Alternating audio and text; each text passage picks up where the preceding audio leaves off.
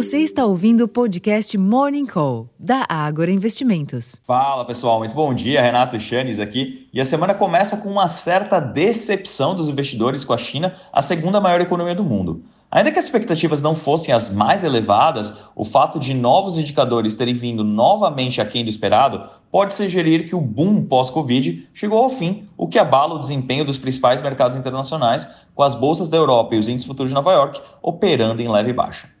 Nem mesmo a possibilidade de mais estímulos do governo alivia esse clima agora pela manhã, que extrapola também os mercados acionários e contamina outras negociações, sobretudo as das commodities, com os contratos futuros do petróleo e do cobre operando em baixa de mais de 1%, enquanto que os preços futuros do minério de ferro registraram perdas de 0,89% na madrugada lá em Dalian, China. Esses sinais renovados de fraqueza da economia chinesa, principal parceira comercial do Brasil, sugere que os ativos domésticos terão uma sessão de ajustes nesta segunda-feira.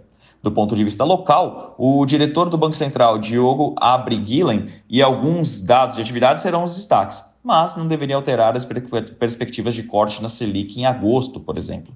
Em termos de agenda, aqui no Brasil, a semana começa com a divulgação do IGP, do IGP 10 de julho, às 8 horas da manhã, o Boletim Focus, às 8h25, e os dados do IBCBR de maio, às 9 horas da manhã. Esse dado aqui é tido como uma prévia do PIB calculada pelo Banco Central.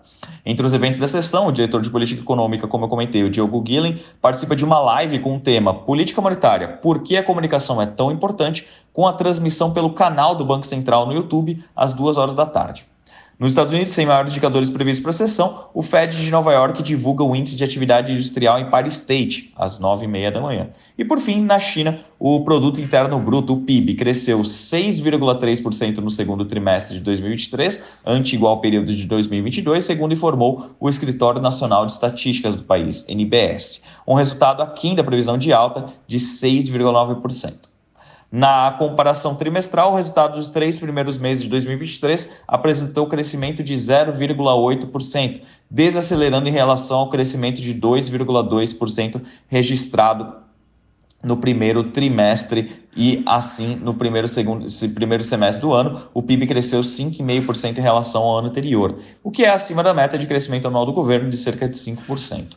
Alternativamente, a produção industrial cresceu 4,4% em junho, acima da previsão de crescimento de 3%, enquanto que as vendas no varejo avançaram 3,1% em junho, ambos na comparação anual. Pessoal, como vocês podem ver, uh, hoje todos os todos os indicadores sugerem um clima um pouco mais pesado para as negociações locais, principalmente considerando o peso das commodities, né? Petróleo em queda, é, minério de ferro caindo também, e aqui a nossa principal parceira comercial, a China, frustrando de novo. Como não temos mais grandes direcionadores da frente política local, é muito provável que sim tenhamos uma sessão de ajustes negativos por aqui.